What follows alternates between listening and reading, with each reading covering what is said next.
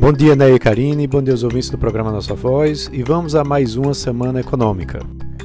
A semana começa um pouco menos agitada é, após três semanas seguidas de alta no Ibovespa, mas teremos logo na segunda-feira a divulgação do IBCBR, que é o Índice de Atividade Econômica é, apresentado pelo Banco Central, que serve como uma prévia do PIB.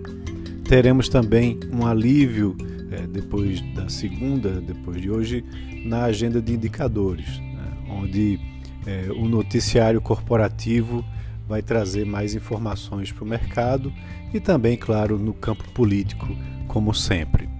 É, nos próximos dias, a gente vai ter finalmente uma decisão com relação ao orçamento desse ano, já que vale lembrar que o prazo para a sanção presidencial se encerra no dia 22 de abril. Né? O presidente precisa é, informar quais são os vetos que ele irá fazer, é, quais pontos serão tirados do orçamento, porque da forma como está, é, a lei não tem como a lei não tem como ser cumprida. É, também temos aí o início dos trabalhos da CPI da Covid, né, que deve ter o seu escopo inicial ampliado, apurando também ações não só do governo federal, como também os repasses aos entes federativos.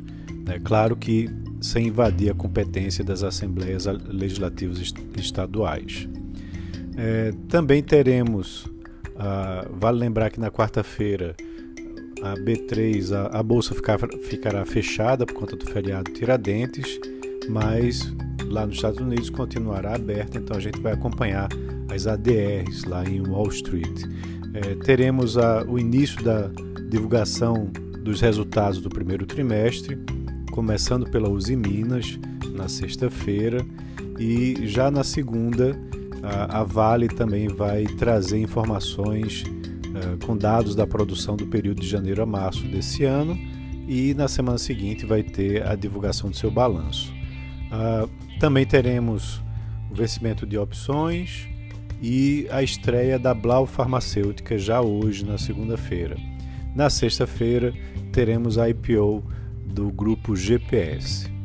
É, lá fora, teremos a divulgação de índices né, de compras da indústria é, referência a abril, tanto nos Estados Unidos quanto na Europa, que vão mostrar aí um pouco da atividade econômica na transição do primeiro para o segundo trimestre, desse, tanto dos Estados Unidos como da Europa. É, então esses são os dados que deveremos aí ter divulgados ao longo dessa semana, né, trazendo uh, uma semana um pouco mais calma no ambiente é, econômico em termos de indicadores, mas bastante agitada na parte política com a questão do orçamento e da CPI da Covid. Então é isso. Um ótimo início de semana a todos e um grande abraço.